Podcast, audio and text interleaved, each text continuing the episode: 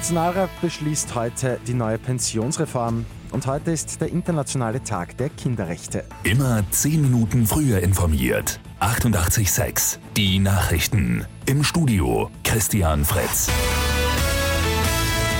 Der Nationalrat wird heute die neue Pensionsreform beschließen. Die Hacklerregelung kommt weg. Nach 45 Beitragjahren können Menschen mit 62 Jahren ja grundsätzlich in Pension gehen.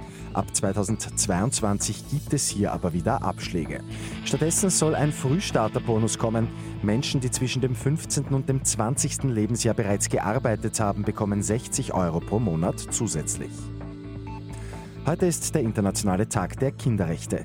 Der Tag soll an den besseren Schutz von Kindern und Jugendlichen erinnern. In Österreich hat sich in den über 30 Jahren seit Verabschiedung der UN-Konvention viel getan.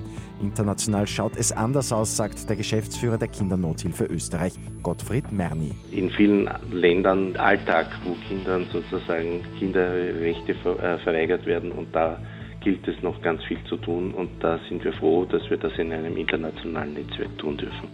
Corona-bedingt fallen Veranstaltungen zum Tag der Kinderrechte heuer aus.